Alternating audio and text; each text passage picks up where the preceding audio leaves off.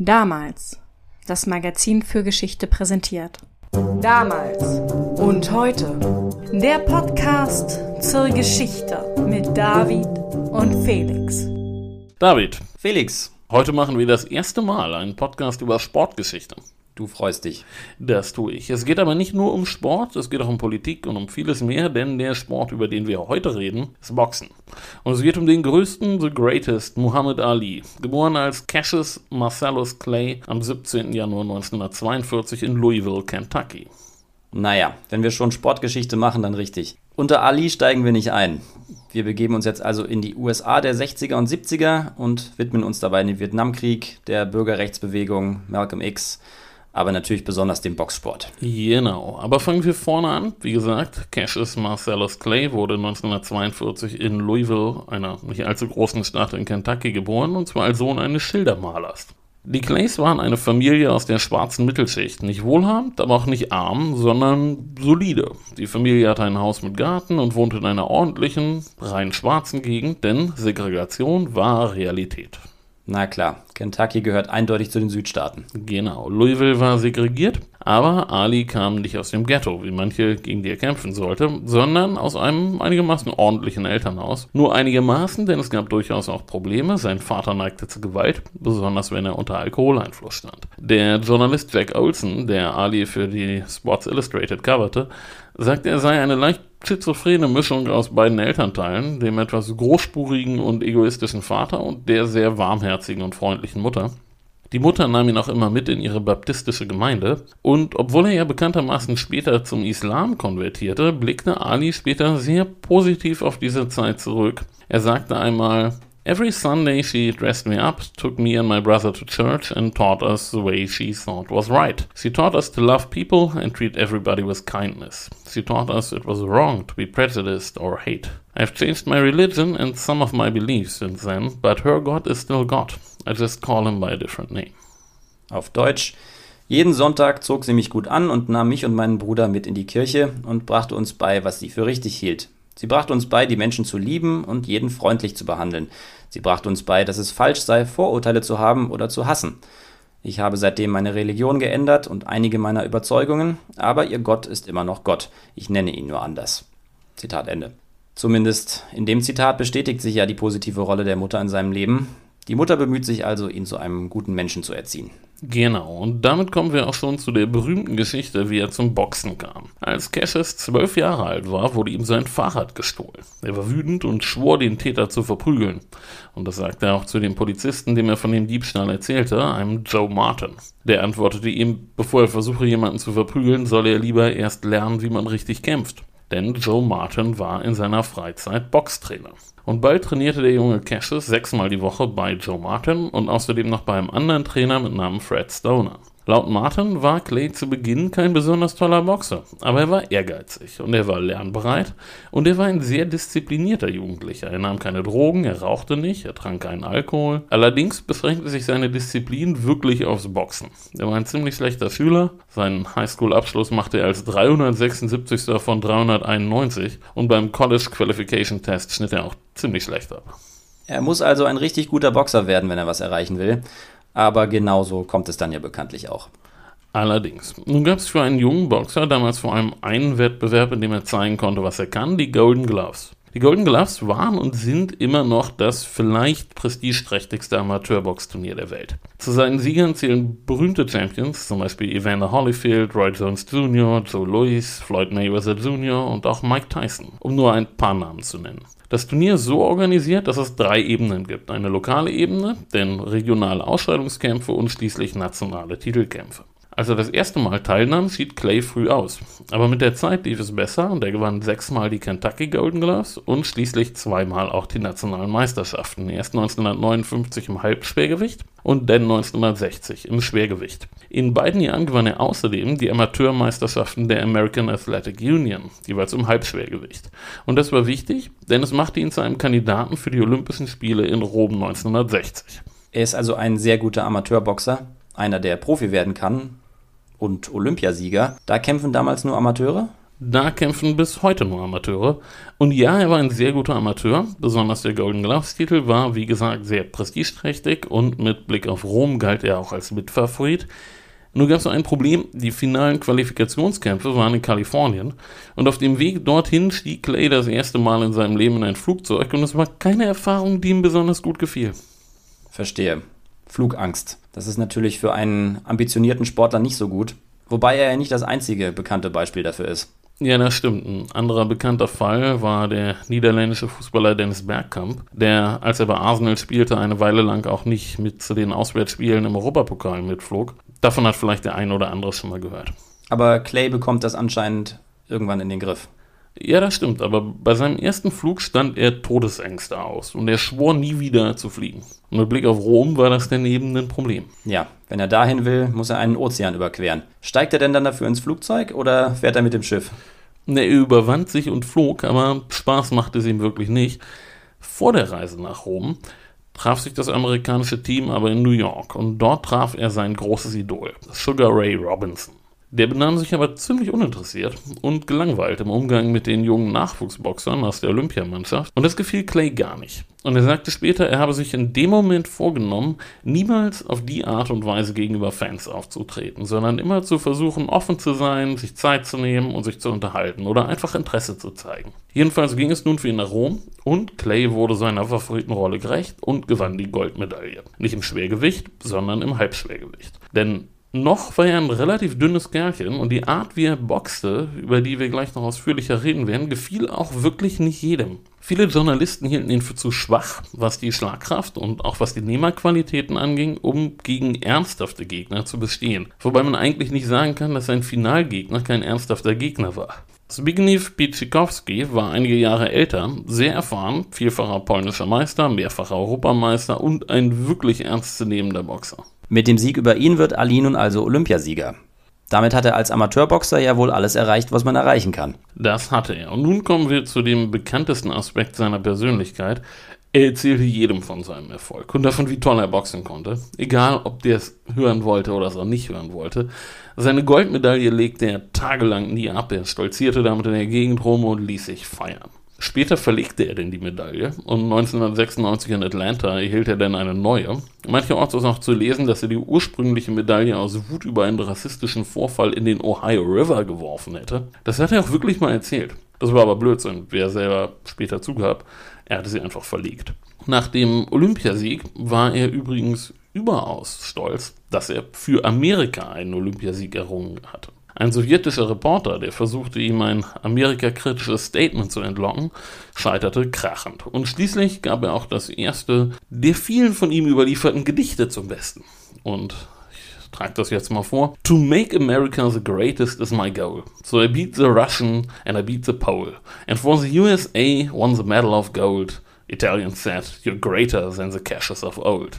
We like your name, we like your game. So make Rome your home if you will. I said, I appreciate your kind hospitality, but the USA is my country still, because they are waiting to welcome me in Louisville. Diese Gedichte und Reime sollten ja sein Markenzeichen werden. Würde mich interessieren, wen er damit The Caches of Old gemeint hat. Den Cäsar-Mörder wahrscheinlich, oder? Cassius Dio wird er sicher nicht gemeint haben. Ja, womöglich. Vielleicht war ihm das auch nicht ganz klar, wen er damit meint. Ja, da wirst du recht haben. Ich werde hier heute auch noch einige andere seiner Reime zum Besten geben, Leider sind sie nicht immer gut zu übersetzen. Zumindest, wenn sie sich auch noch reimen sollen. In dem, was du eben vorgetragen hast, stellt er jedenfalls sein noch sehr positives Verhältnis zu den USA dar. Das sollte sich ja noch ändern und dann nochmal ändern. Ja, das stimmt, aber du greifst jetzt viel zu weit vor, David. Lass ihn erstmal Profi werden. Das wird er jetzt, nachdem er als Amateur alles erreicht hat. Ja, das wurde er jetzt. Und der Boxsport suchte auch gerade dringend ein neues Gesicht. Der Boxsport hatte um diese Zeit in den USA nämlich keinen guten Ruf. Die guten alten Zeiten von vor dem Krieg, die Zeiten von Joe Louis, von James Braddock, Jack Dempsey und so weiter, die waren lange vorbei. Dafür war in den letzten Jahren immer deutlicher in die Öffentlichkeit gedrungen, wie sehr der Boxsport von der Halbwelt beherrscht wurde. Wir haben ja in der Bobby Kennedy-Folge darüber gesprochen, dass in dieser Zeit die Bekämpfung der organisierten Kriminalität in den USA ein großes Thema war. Und bei den sogenannten Kefauver Hearings, benannt nach Senator Estes Kefauver, dem Vorsitzenden des United States Senate Special Committee to Investigate Crime and Interstate Commerce, wurde auch deutlich, dass der professionelle Boxsport von der Mafia beherrscht wurde. Und nun braucht es dringend einen neuen Star unbefleckt von dieser finsteren Phase des Boxsports. Genau, und Cassius Clay war eigentlich der perfekte kommende und zwar gerade auch wegen seines Kampfstils. Gerade der junge Clay verließ sich sehr stark auf seine Geschwindigkeit, auf seine sehr schnelle Beinarbeit. Und das wirkte gerade im Schwergewicht sehr elegant. Er kämpfte wie ein Mittelgewichtler in einer Gewichtsklasse, in der viele wirklich eher schwerfällig wirkende Kämpfer unterwegs waren. Dadurch weckte er allerdings auch den Eindruck, nicht hart zuschlagen und nicht viel einstecken zu können, was beides eigentlich durchaus nicht der Fall war. Aufgrund seiner hohen Geschwindigkeit wurde er nur fast nie getroffen und das wiederum sorgte dafür, dass er nach seinen Kämpfen oft kaum einen Kratzer hatte. Er wirkte frisch und sauber und ordentlich und nicht blutbefleckt und zerhauen wie manche andere Boxer. Also perfekt für das Bild nach dem Kampf. Ein Traum für die Werbeleute. Genau, altgediente Boxreporter mochten dann noch so murren. Er war genau das, was der Boxsport in den USA 1960 brauchte. Nun ist Profiboxen schon was anderes als Amateurboxen. Es ist ein ernsthaftes Business. Und um das Ganze richtig anzugehen, fanden sich jetzt einige der reichsten Bürger Louisvilles zusammen und gründeten eine Fördergesellschaft für Clay, die Louisville Sponsoring Group. Die nahm Clay nun unter Vertrag. Er erhielt jetzt ein garantiertes monatliches Grundgehalt und einen Signing-Bonus von 10.000 Dollar. Außerdem übernahm die Group die Kosten für den Trainer, für den Transport, für die Bewerbung der Kämpfe und so weiter. Und im Gegenzug bekam die Group eine Beteiligung von 50% an den Einnahmen aus den Boxkämpfen. Im Oktober 1960 bestritt Clay dann seinen ersten Profikampf in seiner Heimatstadt gegen Tani Hansaker, einen nicht sehr guten, aber sehr erfahrenen Boxer. Clay siegte in sechs Runden nach Punkten, aber es war klar, er würde noch an sich arbeiten müssen. Er bräuchte einen guten Trainer, der ihm hilft, gegen solche routinierten Kämpfer zu bestehen. Nur war es gar nicht so einfach, den richtigen zu finden. Als erstes schickten ihn seine Sponsoren zu Archie Moore. Moore war ein sehr erfahrener Boxer und auch immer noch amtierender Weltmeister im Halbschwergewicht, wenn er auch schon über 40 Jahre alt war. Aber Moore war wirklich oldschool. In seinem Trainingslager in der Nähe von San Diego in Kalifornien waren die Lebensumstände einfach und das Training hart und Moore wollte Clay vor allem eine ordentliche Defensive beibringen. Der fehlt es Clay deutlich. Er wurde zwar eben wegen seiner Geschwindigkeit kaum getroffen, aber seine Deckungsarbeit war im Grunde unterirdisch schlecht. Aber für Clay war das alles nichts. Und nach ein paar Wochen verließ er das Camp wieder. Und es ging zum nächsten Kandidaten, zu Angelo Dundee aus Miami. Das war ein ganz anderer Typ. Der versuchte nicht Clays Schwächen auszumerzen, sondern er förderte seine Stärken. Und er hatte einen sehr lockeren, sehr entspannten Stil und traf genau den richtigen Ton im Umgang mit Clay. Außerdem erkannte er früh auch die Vorteile von diesem ununterbrochenen Redestrom, den Clay absonderte. Damit geht er ja vielen auf die Nerven, aber aus Sicht der Promoter ist das natürlich genial. Wie schlägt sich Clay denn nun in den ersten Kämpfen? Gut, allerdings wählten Dundee und die Sponsoren die Gegner auch wirklich sehr sorgfältig aus. Echte Stolpersteine wurden jetzt vermieden. Verstehe. Ihr Schützling soll Erfahrung sammeln und langsam systematisch aufgebaut werden. Genau, im fünften Kampf führte Clay dann etwas ein, was sein Markenzeichen werden sollte. Er prognostizierte, in welcher Runde er den Kampf gewinnt. Gegen Lamar Clark aus Utah sagte er an, K.O. zweite Runde. Und so kam es dann auch. So kam es dann auch. Was die Selbstvermarktung anging, entwickelte sich Clay schon mal sehr gut. Bei seinem nächsten Kampf kämpfte er dann das erste Mal nicht in seiner Heimatstadt oder in Miami, wo das Trainingscamp war, sondern in Las Vegas. Und vor dem Kampf war er als Gast im Lokalradio eingeladen und dort traf er auf jemanden, dessen Auftreten ihn sehr prägen sollte. Einen anderen Gast, George Raymond Wagner, besser bekannt als Gorgeous George. Gorgeous George war Wrestler. Und sein Gimmick, also seine Rolle im Ring, war die eines ziemlich bombastisch auftretenden Schönlings. Und in der Radioshow trat er natürlich in seiner Rolle als Wrestler auf. Und er kündigte großspurig an, wie er seinen Gegner im Ring vernichten werde. Und das beeindruckt Clay damals. Oh ja, das fand er mega. Das wollte er auch. Also prognostizierte er weiter die Niederschläge seiner Gegner und er baute seine Fähigkeiten im Trash Talk noch weiter aus. Und im Vorfeld der Kämpfe groß auftreten, das war damals was, was Wrestler machten, aber Boxer eher nicht. Weil die Boxer sich als ernsthafte Sportler sehen, im Gegensatz zu den Wrestlern, die ja letztlich eine Show vorführen. Aber mal davon abgesehen, lässt es sich ja schwer übertragen. Beim einstudierten Wrestling-Match ist das Voraussagen eine Sache, aber beim Boxkampf muss man die Voraussagen dann ja irgendwie wahr machen. Clay muss also wirklich was leisten, um seine Prognosen in die Tat umzusetzen. Anders als im Wrestling ist der Ausgang, wie gesagt, nicht abgesprochen. Er muss den Gegner wirklich umhauen. Solche Prahlerei ist also schon riskant. Ja, das stimmt. Und er tat sein Bestes, wobei er so weit ging, dass er in Kämpfen, in denen er klar überlegen war, den Niederschlag dennoch herauszögerte, bis die richtige Runde erreicht war. Und als er einmal doch zu früh dran war, behauptete er einfach, der Gegner habe sich ihm gegenüber respektlos verhalten und daher habe er zwei Runden abgezogen von seiner Prognose. Okay. Aber irgendwann muss er doch schon mal gegen härtere Gegner antreten. Wenn er solche taktischen Tricks sich leisten kann, heißt das ja, dass er meistens haushoch überlegen gewesen ist.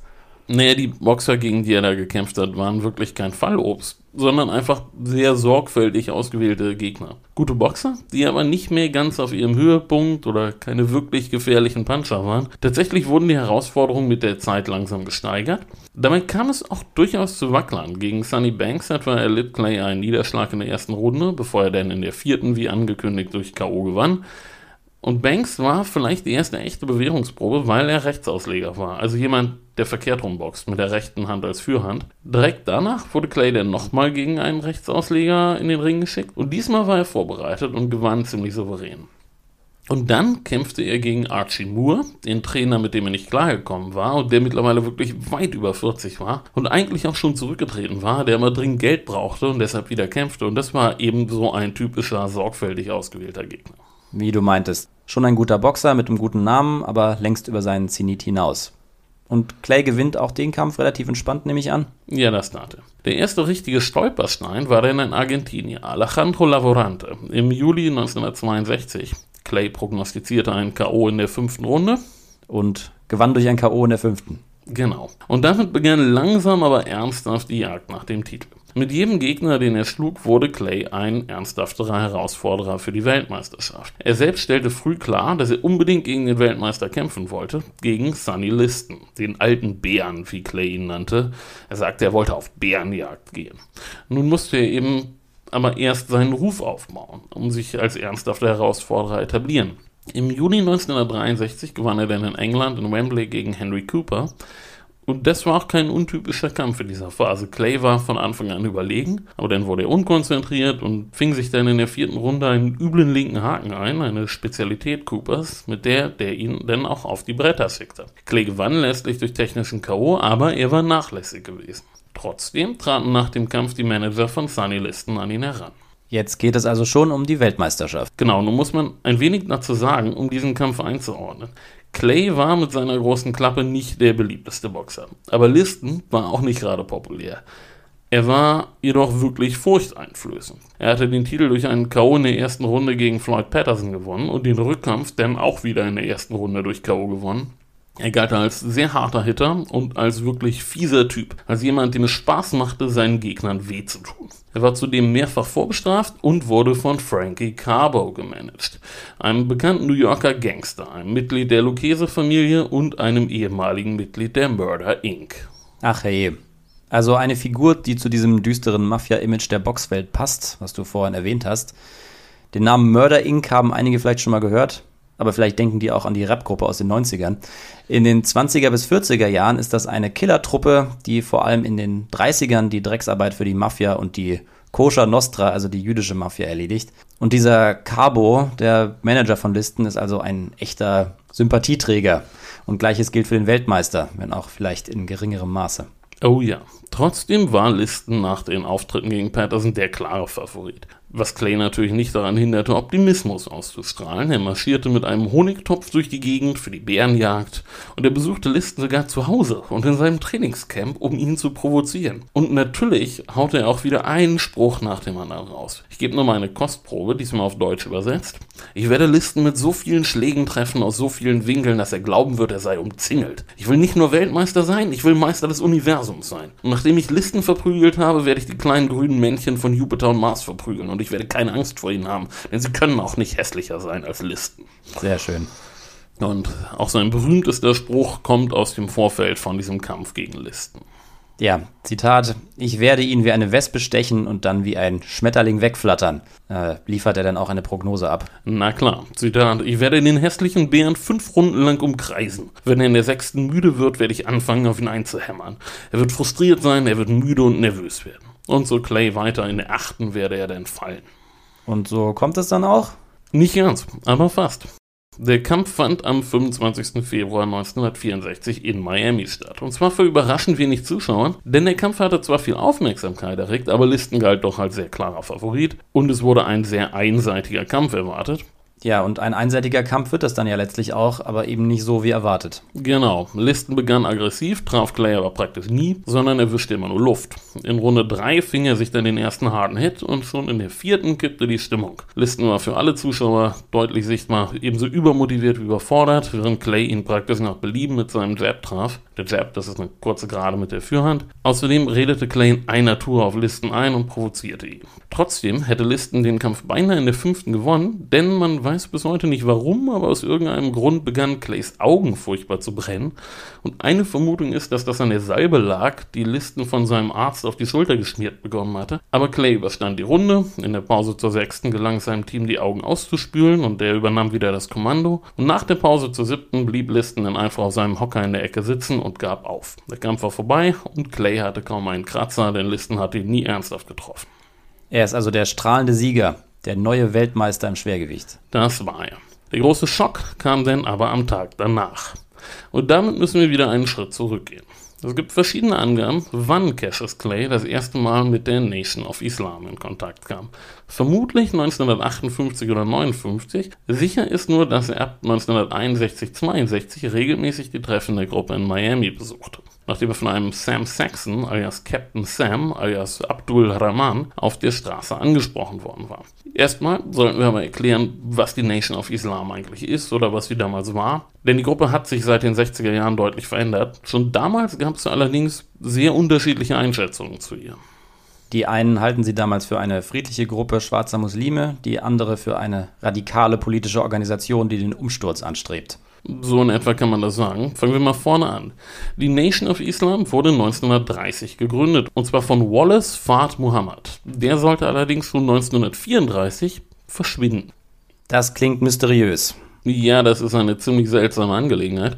Er verließ Detroit und war nie wieder gesehen. Neuer Anführer wurde jetzt Elijah Muhammad, von dem wir gleich noch einiges hören werden. Und wenn man jetzt einfach mal nur die religiöse Seite der Nation betrachtet, die Theologie der Gruppe war unorthodox. Also es geht schon um Allah und um Mohammed, aber es spielt auch ein Raumschiff eine Rolle und es gibt zum Beispiel kein Jenseits. Wir möchten uns hier auf keinen Fall darüber lustig machen, was irgendjemand glaubt, aber sagen wir so, es ist nicht ganz einfach, sich da reinzudenken. Und es weicht doch vieles recht stark vom orthodoxen Islam ab.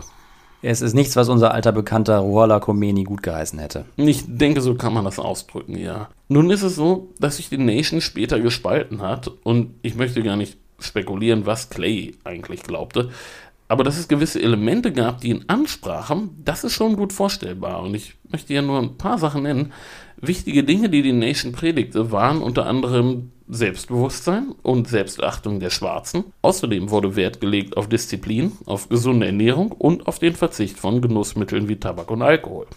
Das passt zu seinen Überzeugungen. Genau. Nun ist es natürlich so, dass eine Konversion nicht von heute auf morgen geschieht, sondern nur ein Punkt in einer Entwicklung ist. Clay redete hier mit diesem oder mit jenem, hörte hier mal eine Predigt in einer Moschee oder auf Schallplatte. Man konnte Elijahs Predigt nämlich auch auf Schallplatte kaufen. Er las ab und zu die Zeitung der Nation und so weiter. Und sehr lange geschah dies alles von der Öffentlichkeit weitestgehend unbeachtet. Nur das allerengste Umfeld wusste Bescheid über diese Kontakte. Und es war ja auch so, dass es in Clays Umfeld auch viele weiße Gesichter gab. Joe Martin war weiß, Angelo Dundee war weiß, sein Ringarzt Freddie Pacheco war weiß.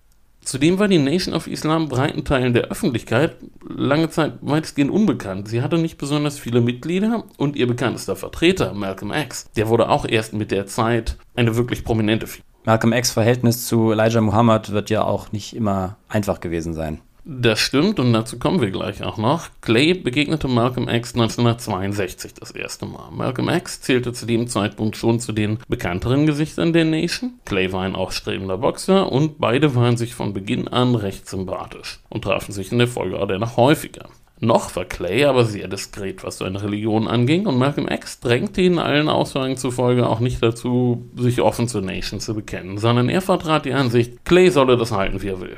Das erste Mal, dass bekannt wurde, dass Clay mit der Nation zu tun hatte, war im September 1963, als die Philadelphia Daily News meldete, dass Clay eine Predigt von Elijah Muhammad besucht habe.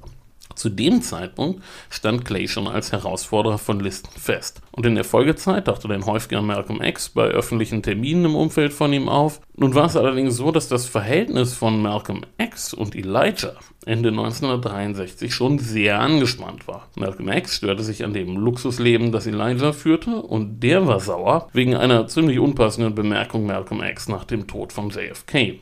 Elijah war zudem kein Fan von Boxen, kein Fan von Sport überhaupt und er hatte zudem Bedenken, dass es der Nation schaden könne, wenn Clay gegen Listen eine klare Niederlage erlitt. Daraufhin zog sich dann auch Malcolm X vorerst wieder aus dem Umfeld von Clay zurück. Dennoch wurde immer offensichtlicher, dass Clay der Nation beigetreten war. Im Januar hielt er eine Rede bei einer Veranstaltung der Nation in New York und 18 Tage vor dem Kampf am 7. Februar meldete der Miami Herald als erste Zeitung, dass Clay der Nation beigetreten sei. Vorerst bestätigte der selbst das jedenfalls aber noch nicht. Das machte er erst am Tag nach dem Kampf. Genau, auf der Pressekonferenz am Tag nach dem Kampf fragte ihn ein Reporter und er bestätigte, dass er zum Islam konvertiert sei. Und am Tag darauf bestätigte er dann in einer weiteren Pressekonferenz, dass er der Nation beigetreten sei. Und aus seiner Antwort geht relativ klar hervor, dass er die Frage erwartet hatte, denn er verteidigte die Nation sofort. Er sagte, Zitat, People brand us a hate group. That is not true. I like white people. I like my own people. They can live together without infringing on each other. Er stellt aber auch klar, dass er sich im weißen Amerika nicht willkommen fühle. I'm the heavyweight champion, but right now there are some neighborhoods I can't move into. I'm no troublemaker. I don't believe in forced integration. I don't impose myself on people who don't want me. If I go in somebody's house where I'm not welcome, I'm uncomfortable, so I stay away. Also übersetzt in etwa, die Leute bezeichnen uns als eine Gruppe, die Hass verbreitet. Das stimmt nicht. Ich mag weiße Menschen. Ich mag meine eigenen Leute. Alle können zusammenleben, ohne sich zu verletzen. Und weiter sagt er, ich bin der Schwergewichtschampion, aber derzeit gibt es einige Nachbarschaften, in die ich nicht ziehen kann. Ich bin kein Unruhestifter. Ich glaube nicht an erzwungene Integration. Ich dränge mich Leuten nicht auf, die mich nicht wollen. Wenn ich bei jemandem zu Hause bin und nicht willkommen bin, dann fühle ich mich unwohl und dann bleibe ich weg.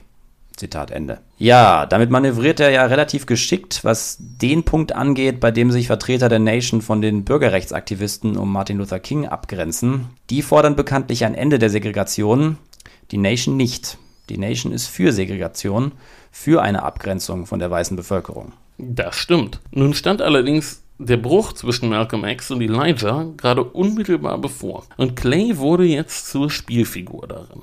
Am 25. Februar gewann Clay den Titel. Am 6. März, also nur etwas mehr als eine Woche später, verkündete Malcolm X denn, dass er Clay ein X verliehen habe und er von nun an Cassius X heiße. Und am selben Abend meldete sich Elijah im Radio zu Wort und verkündete, dass er seinerseits Cassius Clay einen neuen Namen verliehen habe.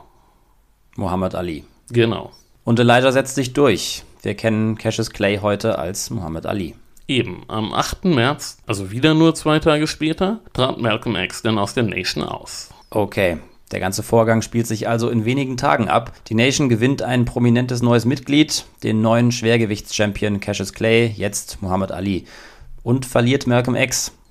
Aber wie geht denn der Protagonist mit dem ganzen Vorgang um? Ab jetzt können wir ihn Ali nennen, denn er fügte sich sofort Elijah. Seine Freundschaft zu Malcolm X zerbrach. Einige Monate später begegnen sich beide in Accra in Ghana. Malcolm X war gerade auf der Pilgerfahrt nach Mekka gewesen und Ali wandte sich von ihm ab und machte sich über sein Pilgergewand und seinen Bart lustig. Das ist ein deutlicher Schnitt. Mit dem Titelgewinn ändert sich ja einiges für Ali. Vorher hat er immer behauptet, er sei der Größte und jetzt ist er wirklich Weltmeister. Und das Erste, was er tut, ist, einer ziemlich umstrittenen Organisation beizutreten. Einer Gruppe, die sich als religiöse Vereinigung bezeichnet, aber zweifellos eine politische Komponente hat und deren politische Ziele absolut nicht mehrheitsfähig sind, nämlich eine segregierte Gesellschaft und ein eigener afroamerikanischer Staat, nicht mehrheitsfähig, wohlgemerkt auch in der schwarzen Bevölkerung. Das stimmt, das ist ein wichtiger Faktor. Nun muss man dazu sagen, Ali war gerade mal 22 Jahre alt und nicht wenige waren von Anfang an der Ansicht, dass er da in eine Sekte geraten sei und von anderen massiv beeinflusst wurde. Wir schauen uns jetzt mal an, wie sich sein Leben weiterentwickelte und für welche Aspekte seines Lebens das zutreffen könnte, dass er sich beeinflussen ließ und für welche vielleicht eher nicht. Ich habe eben schon angedeutet, nach seinem Titelgewinn begab Ali sich auf eine längere Reise nach Afrika. Er bereiste Ägypten, Nigeria und Ghana und er ließ sich dort feiern. Zur vielleicht wichtigsten Figur in seinem Umfeld wurde jetzt in dieser Phase Herbert Muhammad, der Sohn von Elijah. Und der übte zunächst mal in einer ganz besonderen Weise seinen Einfluss aus, nämlich bezüglich Alis erster Frau. Bis 1964 waren keine Beziehungen Alis öffentlich bekannt. Dann aber lernte er im Sommer nach seinem Titelgewinn Sonsi Roy kennen, ein Model, und heiratete sie praktisch sofort vom Fleck weg. Das war am 18. August 1964 und den Brüdern von der Nation, die ein sehr klares Frauenbild hatten, denen gefiel das gar nicht. Ein Model. Na klar, sie ist ihnen nicht züchtig genug. So könnte man das auch sagen. Jedenfalls tat Herbert von Anfang an alles, um die Ehe zu sabotieren. Mit Erfolg. Im Folgejahr reichte Ali die Scheidung ein, mit der Begründung, dass seine Frau seine Religion nicht respektiere. Konflikte gab es nun auch vermehrt zwischen Alis Eltern und der Nation. Nach Darstellung der Eltern, weil die Nation nur hinter Alis Geldherr war. Nun sei gesagt, dass Ali Zeit seines Lebens tatsächlich sehr freigebig gegenüber allen möglichen Leuten war und auch das, was die reinen Business-Entscheidungen anging, Herbert sicher kein guter Manager war. Denn das wurde er nun, Alis Manager. Denn der Vertrag mit der alten Louisville Sponsoring Group, der lief jetzt aus. Und das neue Team kommt aus dem Umfeld der Nation. Genau. Überhaupt versuchten Herbert und Co. jetzt das Umfeld Alis zu formen. Sie wollten sogar Dundee loswerden, aber da machte Ali nicht mit, einen anderen Trainer akzeptierte er nicht. Und dann kommen wir fürs Erste wieder zurück zum Sportlichen.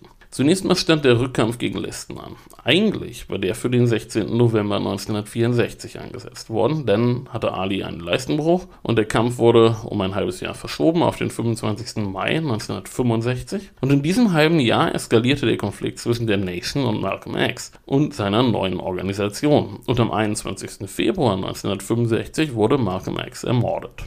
Die Hintergründe sind bis heute etwas unklar. Jedenfalls steht der Verdacht im Raum, dass der Mord im Auftrag der Nation verübt worden ist. Genau, und nur zwei Tage später gab es einen Bombenanschlag auf die Moschee der Nation in New York.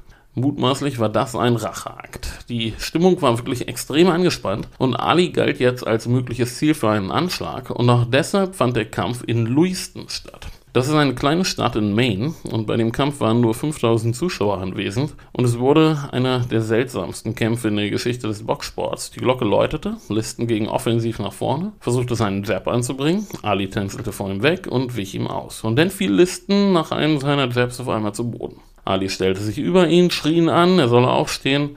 Der Ringrichter wies Ali in die neutrale Ecke, Listen kam wieder hoch und der Kampf sollte weitergehen, bis jemand den Ringrichter darauf aufmerksam gemacht hatte, dass er nie zu zählen begonnen hatte, Listen aber 17 Sekunden am Boden gelegen hatte. Also brach der Ringrichter den Kampf ab. Er hatte nur 105 Sekunden gedauert und die wenigsten Zuschauer am Ring oder am Fernsehen verstanden, was da eigentlich gerade passiert war.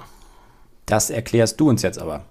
Das tue ich. Listen hatte nach dem Jab mit der linken Führhand ein wenig die Balance verloren und in dem Moment schlug Ali mit der rechten Hand, die vorher noch locker runterhing, blitzschnell über Listens vorgestreckten linken Arm seitlich an dessen Kopf. Auch wenn man es in Realgeschwindigkeit kaum sah, in Zeitlupe kann man das gut sehen. Ali verlagert sein gesamtes Gewicht nach vorne in den Schlag und Listen stolpert geradezu in den Schlag rein. Der Schlag sieht nicht besonders hart aus, aber er war perfekt.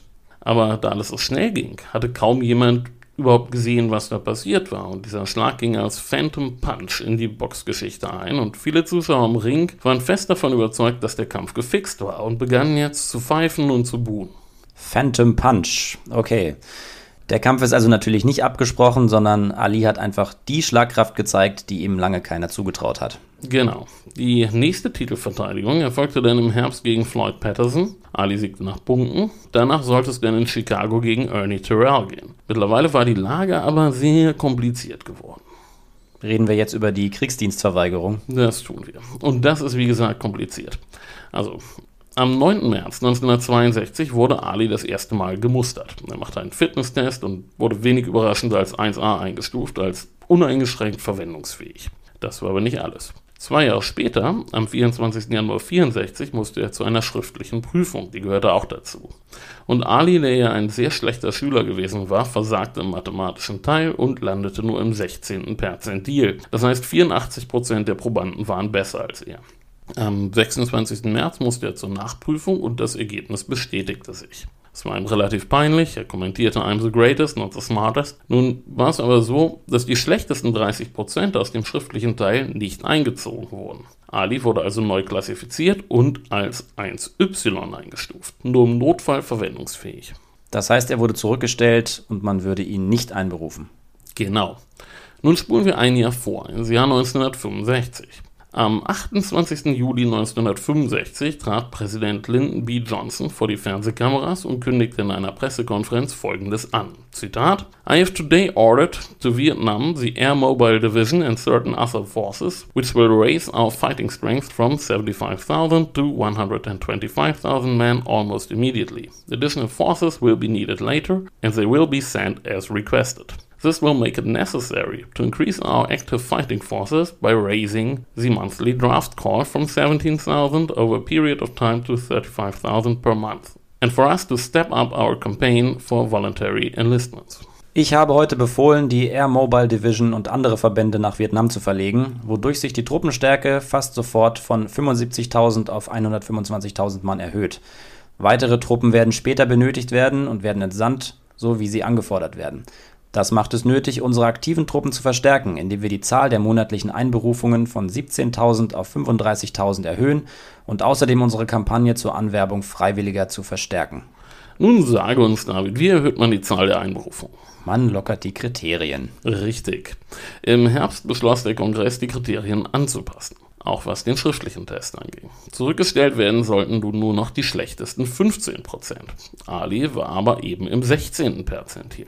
Denkbar knapp. Das heißt, seine Einstufung wird angepasst. Korrekt, er wurde von 1y zurückgestuft auf 1a. Damit besteht also wieder die Gefahr, dass er eingezogen wird. Korrekt. Nun gab es zu dem Thema eine wirklich recht hitzige politische Debatte und Ali sollte bald im Mittelpunkt stehen, aber der Reihe nach. Am 14. Februar 66 beantragte Alis Anwalt die Zurückstellung mit der Begründung, dass er seine Familie ernähren müsse.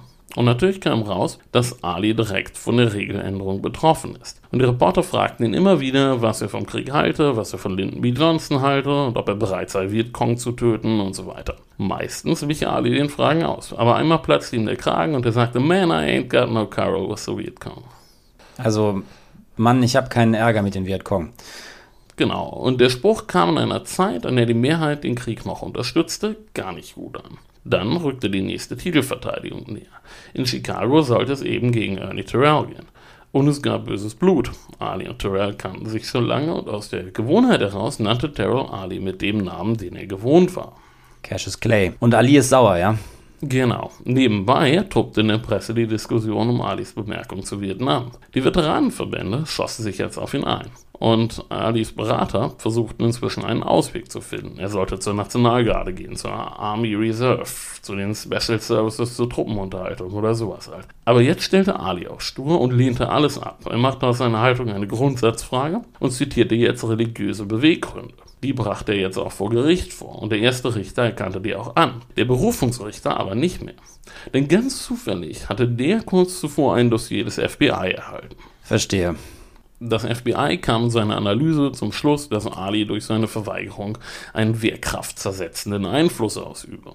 Aber noch war juristisch das letzte Wort nicht gesprochen. Erstmal aber wurde der Justizminister von Illinois aktiv. Er sorgte dafür, dass Ali die Boxlizenz für den Kampf in Chicago verweigert wurde. Begründung, er habe beim Antrag nicht den korrekten Namen angegeben. Er hat sich als Muhammad Ali registriert, nicht als Cassius Clay, nehme ich an. Genau. Der Kampf gegen Terrell war damit ins Wasser gefallen. Also kämpfte er im März in Toronto in Kanada gegen den kanadischen Meister George Chovallo und gewann nach Punkten. Dann folgten zwei Kämpfe in England und im September 1966 kämpfte er seinen einzigen Kampf in Deutschland. Im Frankfurter Waldstadion besiegte er Karl Mildenberger. Er weicht also ins Ausland aus. Sozusagen, ja. Dann bekam er eine Boxerlaubnis für Texas und kämpfte im November 1966 in Houston gegen Cleveland Williams. Nach seiner eigenen Einschätzung war das sein bester Kampf überhaupt. Und ich nenne nur mal die Trefferbilanz. Als der Kampf in der dritten Runde abgebrochen wurde, hatte Ali mehr als 100 Treffer gelandet, Williams hingegen nur drei. Da ist es wohl wirklich besser, den Kampf abzubrechen. Ja, ganz sicher. Sportlich war Ali in Topform. Im Februar kämpfte er dann wieder in Houston. Der Kampf gegen Terrell fand nun doch statt und Ali zeigte jetzt seine grausame Seite. Er war klar überlegen, aber er weigerte sich, den Kampf zu beenden, brach immer wieder Angriffe ab, wenn Terrell wackelte und er gewann schließlich nach Punkten. Terrell hat ihn geärgert und wird jetzt dafür gequält. Genau. Schon einen Monat später kämpfte Ali erneut gegen Zora Foley. Dann aber war es soweit. Alle juristischen Winkelzüge hatten nichts genutzt. Für den 28. April 1967 wurde Ali ins Rekrutierungsbüro der Army in Houston vorgeladen. Er ging auch hin und abermals bekräftigte er, dass er den Kriegsdienst verweigere, allen drohenden Konsequenzen zum Trotz. Und die kommen jetzt auch. Genau. Noch am selben Tag entzog ihm die wichtigste Boxkommission des Landes, die New York State Athletic Commission, die Lizenz und die Anerkennung als Weltmeister. Und alle anderen Bundesstaaten folgten auf dem Fuß. Am 8. Mai wurde er angeklagt, weil er unrechtmäßigerweise den Wehrdienst verweigert hatte, und am 19. Juni wurde er zu 10.000 Dollar Geldstrafe und fünf Jahren Gefängnis verurteilt. Zwar kam er vorerst gegen Kaution frei und seine Anwälte gingen wieder in Berufung, aber sein Pass wurde jetzt eingezogen. Er kann also diesmal nicht ins Ausland ausweichen, um dort zu kämpfen. Entsprechend ist er arbeitslos. Jo. Unterstützt ihn denn eigentlich die Nation in seiner Haltung? Die hast du in dem Zusammenhang noch gar nicht erwähnt. Das stimmt. Und das ist nicht ganz so eindeutig. Die Nation war schon gegen den Vietnamkrieg, das war klar. Aber einige der Nation-Leute aus seinem Umfeld waren auch ganz pragmatisch. Sie fanden, er könne ruhig zur Truppenunterhaltung gehen und fertig. Man war also nicht einer Meinung. Letztlich war es Alis Entscheidung zu verweigern. Er wurde nicht dazu gedrängt. Ja, nach allem, was ich darüber gelesen habe, würde ich das so sehen, ja. Es gibt Leute, die sehen das anders, die sehen ihn als Schachfigur im Spiel der Nation, aber was diesen Punkt angeht, lege ich mich fest, das war Alis Entscheidung. Jetzt kann Ali jedenfalls erstmal nicht mehr kämpfen, weil er keine Lizenz hat. Und er muss abwarten, was die Berufungsverhandlung bringen wird. Irgendwann ändert sich dann ja aber auch die Stimmung im Land, was den Krieg betrifft. Ja, also, die Stimmung im Land war zu dieser Zeit immer noch leicht pro Krieg. Auch in den afroamerikanischen Teilen der Bevölkerung lag die Zustimmung laut Umfragen noch bei rund 60 Prozent. Es gab eine Friedensbewegung, aber die war noch nicht im politischen Mainstream angekommen. Im Kabinett war der größte Kriegsskeptiker übrigens der Mann, der formal die Anklage gegen Ali führen musste, der Attorney General Ramsey Clark. Dann aber kippte die Stimmung im Laufe des Jahres 1968. Wen das interessiert, der kann in unserer Folge zu Bobby Kennedy das genau nachhören. Ali hielt sich übrigens zur Friedensbewegung eher auf Abstand. Er nahm einmal an einer großen Demonstration in LA teil aber dann kam es dort zu Ausschreitungen und danach blieb er Kundgebungen fern. Er selbst sah diese Zeit als eine Phase der religiösen Prüfung an. Dennoch musste er sehen, dass Geld reinkam. Du hast ja vorhin angedeutet, dass er finanziell nicht immer gut beraten wurde. Das ist recht milde ausgedrückt. Ja, von den großen Einnahmen aus den Kämpfen um den Titel war nicht mehr viel übrig zu diesem Zeitpunkt. Also hielt er jetzt gegen Honorar Vorträge an Universitäten und an Schulen. Und worüber redet er da? Also im Grunde über alles Mögliche. Natürlich über den Krieg und die Lage im Land, über das Selbstwertgefühl der Schwarzen, über Freundschaft, über gemischte Ehen, über Persönlichkeitsentwicklung. Und während er durch das Land tourte, wandelte sich die Stimmung. LBJ wurde immer unbeliebter und verzichtete auf die Wiederwahl. Martin Luther King und Bobby Kennedy wurden ermordet. Und erstmals war eine Mehrheit im Land gegen den Vietnamkrieg. Juristisch lief es indes nicht so gut. Im Mai ging die nächste Berufungsverhandlung verloren und die Anwälte zogen nun vor den obersten Gerichtshof. Privat lief es mal mehr, mal weniger für Ali. Ali hatte 1967 zum zweiten Mal geheiratet und im Juni 68 wurde seine erste Tochter geboren. Andererseits musste er kurz vor Weihnachten 68 tatsächlich einige Tage hinter schwedische Gardinen, wegen wiederholten Fahrens ohne Führerschein. Es waren kuriose und recht chaotische Jahre. Im März 69 schien der juristische Prozess dann abgeschlossen, das Gericht lehnte seine Berufung ab, aber während des Verfahrens wurden vom FBI abgehörte Telefonmitschnitte verwendet.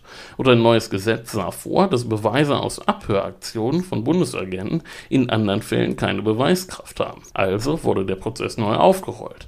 Ein neues Urteil wurde allerdings nicht vor 1971 erwartet. Und bei alledem ist Ali in der Blüte seiner Jahre als Boxer und darf nicht kämpfen. Genau. Sein Management versuchte einen Kampf in einem Reservat der Gila in Arizona zu arrangieren, aber der Stammesrat lehnte ab. Denn schadete sich Ali wieder mal selbst mit seinem losen Mundwerk. Er sagte gegenüber Reportern, er sei bereit, sofort wieder zu boxen, wenn nur die Gage stimmt. Elijah Muhammad fand das klinge geldgierig und schloss ihn erstmal für ein Jahr aus der Nation aus. Auch das noch. Aber er braucht ja wohl wirklich das Geld, zumal der Prozess vor dem obersten Gerichtshof sicher auch nicht billig gewesen sein dürfte. Das stimmt. Sein Team arbeitete hinter den Kulissen fieberhaft daran, irgendwo eine Boxlizenz zu bekommen. Und dann hatte jemand eine Idee. Dieser jemand war Leroy Johnson, Senator des Staates Georgia. Ihm fiel auf, dass sein Bundesstaat Georgia keine staatliche Boxkommission hat. Für die Erteilung waren die Sportausschüsse der Kommunen zuständig. Und ihm gelang es jetzt, den Bürgermeister von Atlanta zu überzeugen, dass die Ausrichtung des Comeback-Kampfes des ungeschlagenen Weltmeisters Muhammad Ali eine Gelegenheit sei, die man sich einfach nicht entgehen lassen konnte. Er bekommt also eine Boxlizenz für Atlanta. Der Champion ist zurück im Ring. Da wird sich doch sicher jemand finden, der gegen ihn antreten will. Ja, er kämpft jetzt gegen Jerry Quarry, einen guten Boxer, der als Amateur wie Ali die Golden Gloves gewonnen hatte, dem aber nicht wirklich gefährlich werden konnte. Leider musste der Kampf bereits in der dritten Runde abgebrochen werden, weil die Ringärzte einen Cut bei Quarry nicht schließen konnten. Er war also kein wirklicher Formnachweis, dieser Kampf. Naja, es geht ja wohl vor allem auch darum, dass Ali überhaupt mal wieder kämpft. Ja, das stimmt. Allerdings war auch klar, Boxfans wollten eigentlich nur den Kampf des alten ungeschlagenen Weltmeisters Ali gegen den neuen ungeschlagenen Weltmeister sehen, gegen Smokin' Joe Fraser. Der Kampf konnte aber nicht in Atlanta stattfinden. Für den Kampf gab es nur einen angemessenen Ort und das war der Madison Square Garden in New York. Aber in New York darf er nicht kämpfen. Das war das Problem. Aber seine Anwälte fanden wieder ein Schlupfloch. Sie klagten mit Hilfe des Antidiskriminierungsparagraphen. Sie argumentierten, dass andere verurteilte Straftäter in New York eine Boxlizenz bekommen hätten. Und sie gewannen. Am 7. Dezember 1970 kämpfte Ali also in New York seinen zweiten Aufbaukampf gegen Oscar Bonavena. Bonavena galt als guter Gradmesser, weil er schon zweimal gegen Joe Fraser gekämpft hatte und dabei jeweils die volle Distanz überstanden hatte. Und das konnte wirklich nicht jeder behaupten. Fraser hatte kurz zuvor seinen Titel gegen Bob Foster verteidigt und es war wirklich fürchterlich gewesen. Der Kampf hatte nur 229 Sekunden gedauert und Foster war nach dem Niederschlag minutenlang bewusstlos gewesen. Also, wo Fraser zuschlägt, wächst kein Gras mehr. Ja, das kann man so sagen. Ich zähle mal kurz die Ergebnisse seiner Profikämpfe vor dem Kampf gegen Ali auf. Technischer K.O. erste Runde, technischer K.O. dritte Runde, technische K.O. zweite Runde, K.O. erste Runde, K.O. erste Runde, technische K.O. fünfte Runde, technische K.O. zweite Runde, K.O. dritte Runde, K.O. dritte Runde, K.O. erste Runde, technische K.O. sechste Runde, denn der erste Punktsieg gegen Bonavena eben, technischer K.O. zehnte Runde, K.O. sechste Runde, technischer K.O. fünfte Runde, Punktsieg gegen George Johnson, technischer K.O. vierte Runde, technischer K.O. zweite Runde, technischer K.O. dritte Runde, technischer K.O. elfte Runde, technischer K.O. zweite Runde, denn der zweite Punktsieg gegen Bonavena, K.O. erste Runde, technischer K.O. siebte Runde, technischer K.O. vierte Runde, K.O. zweite Runde. Okay, wenn du das sagst, werde da jetzt nicht unbedingt schlau draus, aber der Name Bonavena kam vor mit dem Zusatz Punktsieg. Und gegen den kämpft Ali ja jetzt. Wie läuft das? Also es war kein einfacher Kampf. Erst durch einen Schlusssport in der 15. Runde konnte Ali gewinnen und zuvor musste er auch mehrfach harte Treffer einstecken. Dennoch, er war jetzt der Herausforderer Nummer 1 gegen Fraser, weil er den Mann geschlagen hatte, gegen den Fraser nur relativ knapp gewonnen hatte, während er alle anderen K.O. geschlagen hatte. Ja, die Möglichkeit rückt näher, dass Ali einen Hammerschlag abkriegt und zu einer Zahlenkombination auf deiner Liste wird. Ist Ali denn noch so schnell wie vor der Zwangspause? Nicht mehr ganz so schnell, nein. Er kämpfte jetzt routinierter und ökonomischer, aber er hatte etwas Tempo verloren. Und Fraser war wirklich ein denkbar unangenehmer Gegner. Kein eleganter Kämpfer, sondern ein Wühler mit einem brutalen Punch. Und es sei gesagt, der Kampf, der jetzt anstand, war schon was ganz Besonderes. Zwei ungeschlagene Kämpfer im besten Alter, Ali war 29, Fraser 27 und die zur Vermarktung gewählte Bezeichnung Kampf des Jahrhunderts war schon durchaus zutreffend. Alles an diesem Kampf war spektakulär. Jeder Kämpfer erhielt 2,5 Millionen Dollar Gage, das war völlig unerhört. Und was vor dem Kampf medial ablief und wie Ali sich aufführte, das war allerdings eher unschön und auch wirklich unfair. Ali stellte sich als den schwarzen Helden dar und Fraser als den Uncle Tom. Und das war eben einfach nicht fair. Im Grunde war es nämlich Fraser, der der Kämpfer aus der schwarzen Unterschicht war. Fraser war das zwölfte von 13 Kindern und er war derjenige, der trainiert hatte, indem er auf dem Schlachthof auf Rinderhäfen eingeprügelt hatte. Und bei wem das jetzt klingelt, ja, das war die Inspiration für die berühmte Szene in Rocky. Fraser kam wirklich von ganz unten. Wie Ali war er Olympiasieger geworden. Der einzige Makel, den seine Karriere hatte, war, dass er den Titel nicht gegen den amtierenden Weltmeister gewonnen hatte, nicht gegen Ali gewonnen hatte, sondern in einem Kampf um den vakanten Titel. Er ist also auch motiviert, diesen Makel zu beseitigen. Aber vor dem Kampf kann er, was die mediale Arbeit angeht, sicher nicht mit Ali mithalten. Mit anderen Worten, er ist nicht so frech. Gibt Ali denn auch wieder ein paar Reime zum Besten? Na klar.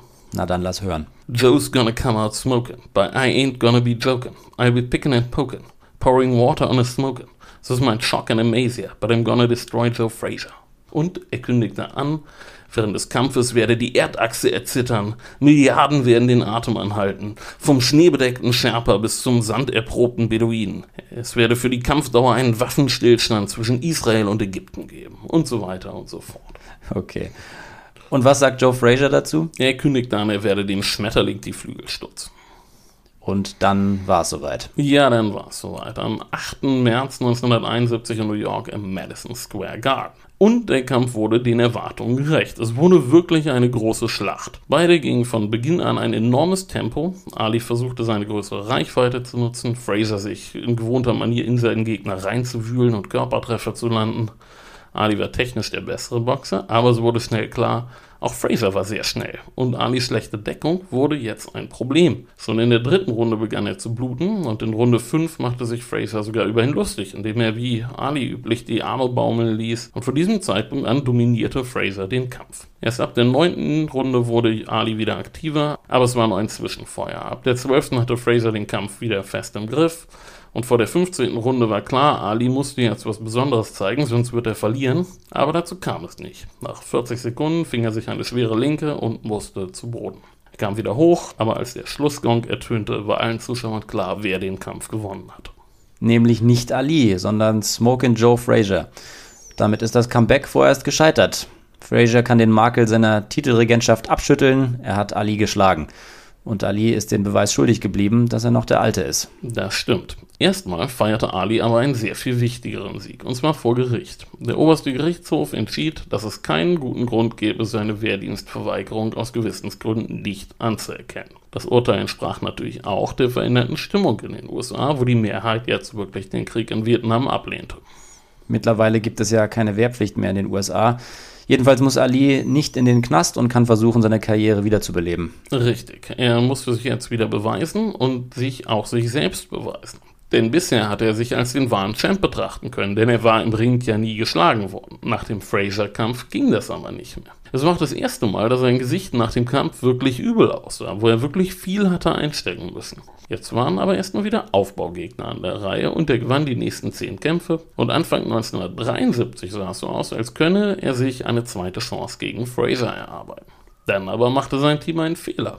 Sie setzten ihm Ken Norton vor. Der hatte aber gerade erst zusammen mit Joe Fraser trainiert und er war topfit. Und in der zweiten Runde erwischte er Ali mit der rechten und brach ihm den Kiefer. Autsch. Du sagst es. Normalerweise hätte Alis Arzt den Kampf abbrechen müssen, aber eine Niederlage in der zweiten gegen einen Nobody wie Norton. Das wäre das Ende seiner Titelambitionen geworden. Man lässt ihn also mit gebrochenem Kiefer weiterkämpfen. Ja, trotzdem nützte es nichts. Ali verlor nach Punkten.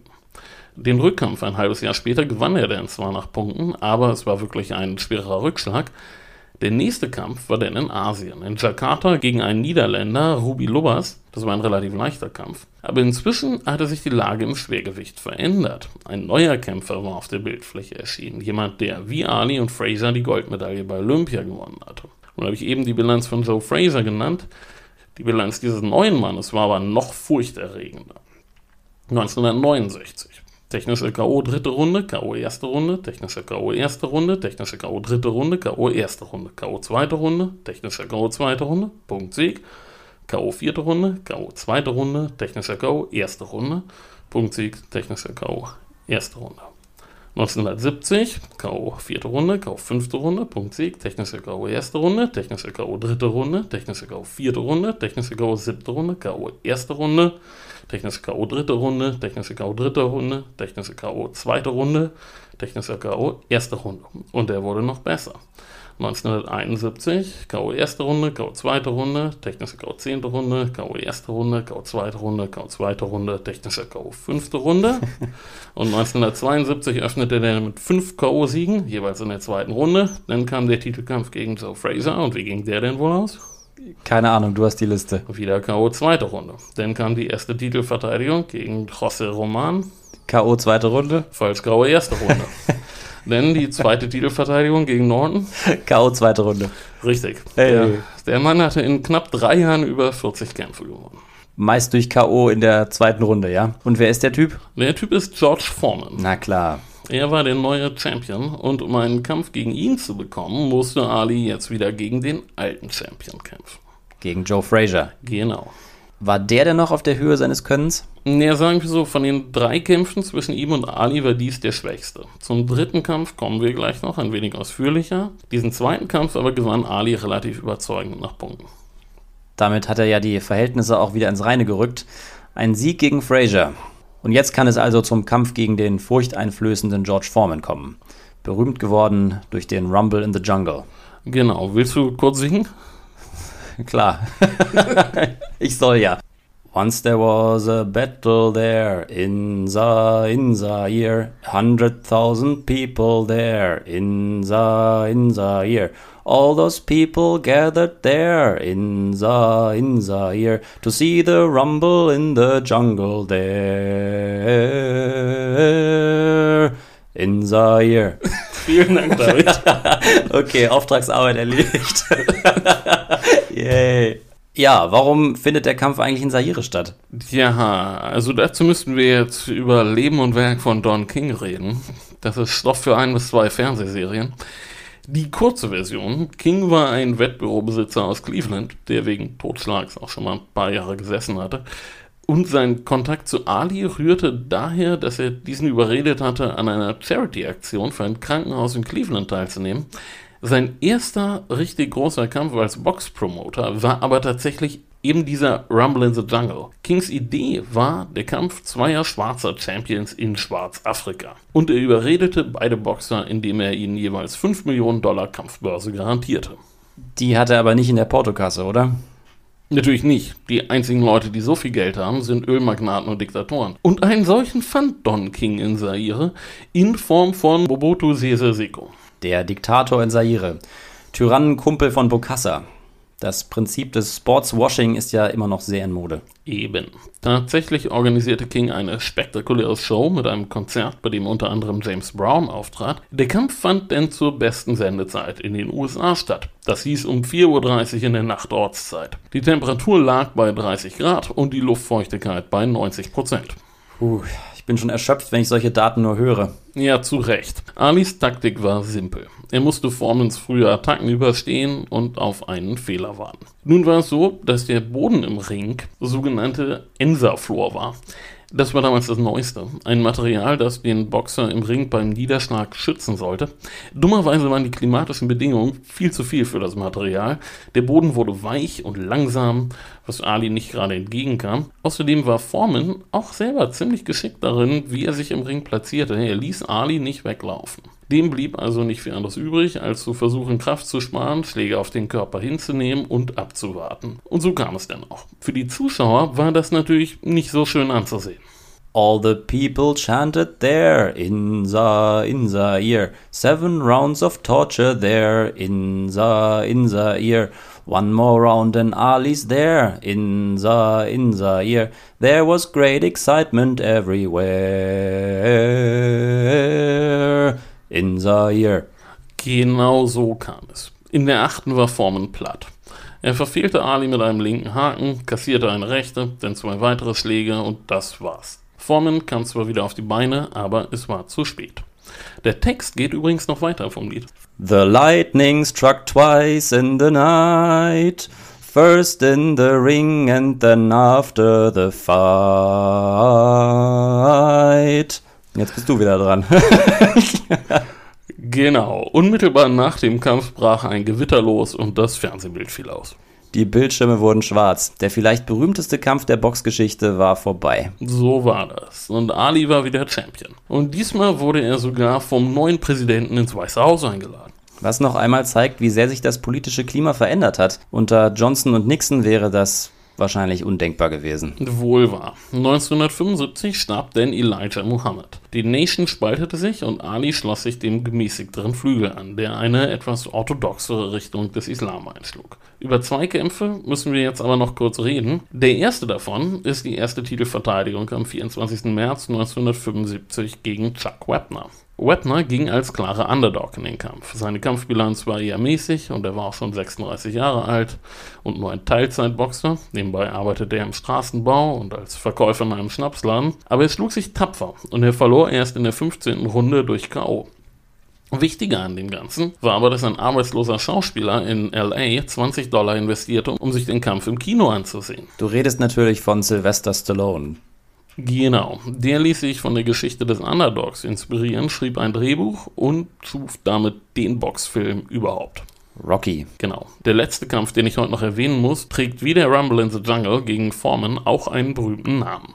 Du meinst den Thriller in Manila, nehme ich an. Genau. Am 1. Oktober 1975 ging es ein drittes Mal gegen Joe Fraser. Der Name des Kampfes kam übrigens von Ali selbst, der vorher ankündigte, It will be killer and a chiller and a thriller when I get the gorilla in Manila. Und den Kampfort Manila haben wir unserem alten Bekannten Ferdinand Marcos zu verdanken, nehme ich an. Natürlich. Und das ist ein weiteres Beispiel dafür, dass Ali wenig politische Skrupel hatte, wenn die Kampfbörse stimmte. Der Kampf wurde im Vorfeld allerdings von seinem Privatleben überschattet. Er hatte seit dem Kampf in Zaire eine heimliche Beziehung mit Veronica Porsche. In Manila trat er dann ganz offen mit ihr auf, woraufhin seine Frau auftauchte und ihn zur Schnecke machte.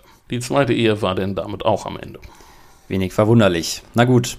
Und dann kommt der Thriller. Ein weiterer denkwürdiger Kampf. Oh ja, es waren wieder extreme Bedingungen. 42 Grad Celsius. Ich nenne jetzt aber nochmal eine Zahl, nämlich die Zahl der Treffer, die Ali kassierte. 440 Stück. Oha. Oh ja, es war unglaublich. Es war viel zu heiß, um sich zu bewegen. Es war daher ein Kampf im Stehen. Und beide Boxer prügelten wirklich unnachgiebig aufeinander ein.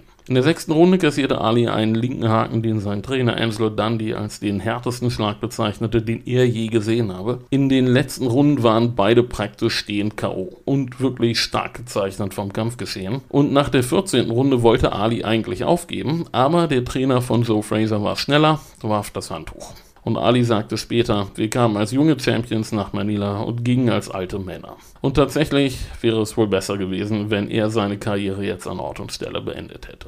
Denn es war wirklich sein letzter großer Kampf und darum machen wir auch an dieser Stelle Schluss. Um den späten Ali kümmern wir uns heute nicht mehr, auch wenn es da sicher noch einiges zu sagen gäbe. Ich denke, das geht in Ordnung. Die Folge ist wieder mal lang genug geworden. Eben. Ich denke, nur ein Wort sollten wir noch sagen. Ali war zweifelsohne der größte Boxer, den es je gegeben hat. Und damit meine ich gar nicht so sehr seine boxerischen Fähigkeiten, sondern eher seinen kulturellen Impact. Ein Boxer wie ihn, der so auftrat, mit den Sprüchen und der Angeberei vor den Kämpfen, mit seiner Eloquenz und mit seinem Witz, den gab es vorher nicht. Und eigentlich gab es den auch seitdem nicht mehr. Es war auch nie wieder ein Boxer politisch derartig polarisierend. Aber vor allem war es eben sein Auftreten, das Überschwängliche im Ring und auch außerhalb des Ringes und diese Art und Weise, wie er Gegensätze in sich zu vereinen schien. Witz und Ernst, Brutalität und Eleganz. Und im Ring zeigte er natürlich alles, was möglich war. Die frühen Kämpfe waren Kunstwerke, in denen er mit seiner Geschwindigkeit und mit seinen fließenden Bewegungen brillierte und die Kämpfe gegen Fraser waren brutale Schlachten, in denen Mut und Tapferkeit gefragt waren. Kurz, Ali faszinierte die Menschen, wie auch immer sie zu ihm und zu seinen religiösen und politischen Einstellungen standen, ob sie ihn mochten oder nicht. Ich kann einem Boxkampf die Qualität nicht ansehen, fürchte ich. Ich habe auch noch nie einen in voller Länge gesehen, muss ich zugeben. Wir haben jedenfalls gelernt, dass Ali in Sachen Sponsoring den Sportlern heutiger Tage gar nicht so unähnlich war. Und ich habe gelernt, dass man there beliebig oft mit sich selbst reimen darf. Nun wollen wir aber zum nächsten Teil der Folge kommen, in der uns Stefan Bergmann, der Chefredakteur von damals, erzählt, was das neue damals Titelthema ist. Hallo Herr Bergmann, worum geht es im neuen Titelthema von damals? Hallo Herr Melching, in unserem Titelthema geht es um Franz I. von Frankreich. Dieser François Premier regierte von 1515 bis 1547. Ein sehr ehrgeiziger und interessanter Monarch, der Frankreich je nach Sichtweise mindestens modernisierte oder sogar als Vorbote des späteren Absolutismus interpretiert wird. Aber ich sage gleich auch mal, er hatte es nicht leicht. Was soll das heißen? Er hatte es nicht leicht. Er war doch König. Gemessen an seinen Untertanen, den Bauern zum Beispiel, die unter der Grundsteuer und anderen Abgaben litten, dürfte er doch ein relativ angenehmes Leben gehabt haben. Na klar, das stimmt natürlich. Ich meinte eher, dass er es bezogen auf die politische Großwetterlage zu seinen Lebzeiten nicht leicht hatte. Denn sein großer Rivale war der Habsburger Karl V. Herrscher der umfänglichen Habsburger Gebiete, dazu Kaiser des Heiligen Römischen Reichs und über die spanische Linie seines Hauses zudem noch Herr über die Königreiche der Iberischen Halbinsel. Wohin sich Franz mit seinen Ambitionen auch wandte, überall stieß er auf den Habsburger. Das war ein bisschen wie in der Geschichte vom Hase und vom Igel. Karl war halt immer schon da oder er behielt die Nase vorn. Okay, verstanden. Was wollte Franz I. denn erreichen? Kurz gesagt wollte er Frankreich als überlegene Macht in Europa profilieren, als Gegengewicht zum Kaisertum. Aus seiner Sicht kamen die französischen Könige in der Rangfolge sogar noch vor den römisch-deutschen Herrschern, was die Verteidigung des Christentums und des Papstes anging. Vor allem aber wollte Franz Frankreich als Schutzmacht in Italien etablieren und als Ausgangspunkt dafür Mailand dauerhaft in seinen Besitz bringen. All das hatten seine Vorgänger auf dem Thron bereits versucht. Hätte er nicht einfach das tun können, was man einem König denn so andichtet, ein schönes Hofleben führen, sein Reich verwalten, Schlösser bauen und sich um seine Mätressen kümmern? Ja, vieles davon tat er tatsächlich auch. Aber vor dem Vergnügen kommt bekanntlich die Arbeit. Und das war, obwohl wir uns schon in der Neuzeit befinden, für einen Monarchen von Franzensschlag immer noch der Krieg. Insgesamt vier Kriege führte er gegen Karl. In bester mittelalterlicher Manier zog Franz, der auch persönlich sehr kämpferisch war, an der Spitze seiner Truppen in die Schlacht. Um seine Ziele zu erreichen, verbündete er sich mit jedem, den er gewinnen konnte. Zeitweise mit dem Papst, mit den Engländern, mit abtrünnigen deutschen Reichsfürsten und sogar mit den Osmanen. Aber es nützte nichts. Naja, gelang ihm denn auch mal was? Auf jeden Fall. Kaum war er auf dem Thron, errang er 1515 in der Schlacht bei Marignano einen glanzvollen Sieg über die kampfstarken Eidgenossen, zu dieser Zeit Schutzmacht Mailands. Da traute ihm plötzlich ganz Europa zu, sogar nach der Kaiserkrone zu greifen. Als 1519 die Wahl des römisch-deutschen Königs anstand, kandidierte er naturgemäß. Aber wer gewann? Natürlich der Habsburger Karl. Genau, da ging's los. Noch schlimmer war die Schmach, die ihm 1525 nach der Schlacht von Pavia widerfuhr. Er geriet in Karls Gefangenschaft. Aber Franz war kein Loser, kein Verlierertyp. Er war mit allen Wassern gewaschen und ein politisch-militärisches Stehaufmännchen. Wir berichten natürlich, wie und für welchen Preis er sich da aus der Affäre zog. Sie hatten vorhin gesagt, dass er auch diverses tat, was man als König so tun sollte, wenn man denn in Erinnerung bleiben will. Exakt, er tat sogar Herausragendes. Er profilierte sich zum Beispiel als Bauherr, indem er das unglaublich prachtvolle Loire-Schloss Chambord erbauen ließ. Ein Meilenstein der Renaissance. Und er beherbergte von 1517 bis 1519 den Ausnahmekünstler Leonardo da Vinci an seinem Hof. Also erwies er sich auch als großzügiger Mäzen. Also war er eine durchaus schillernde Figur, ein Monarch, der viele Möglichkeiten hatte, aber eben auch das Pech, die Habsburger auf dem Höhepunkt ihrer Macht als Kontrahenten zu erleben. Ja, David, heute waren wir im 20. Jahrhundert. Das Heft geht um das 16. Jahrhundert und in unserer nächsten Folge springen wir wie weit zurück? Sehr wir, weit. Wir, genau, wir springen wieder in die Antike, ähm, wo wir ja so gerne zu Hause sind und befassen uns mit Caligula, dem berühmt-berüchtigten dritten Kaiser Roms. Naja, das, das hattest du schon vor langer Zeit angekündigt. Und was ja, lange währt, wird endlich gut. Es ist lange her, genau. Und in zwei Wochen kommt es dann endlich mal dazu. Okay, da beschäftigen wir uns mit Caligula. Dem verrückten Caligula, wie manche einer behauptet. Wir nehmen es jetzt auf und ihr könnt euch noch zwei Wochen drauf freuen. Genau. Folgt uns bei Twitter, Instagram, Facebook und so weiter. Ah, nee, es heißt nicht mehr Twitter, David. Ich vergesse es immer wieder. Ist doch, ist doch wurscht. oh Mann, Elon, was hast du da gemacht? okay, ähm, bis in zwei Wochen. Tschüss. Ciao.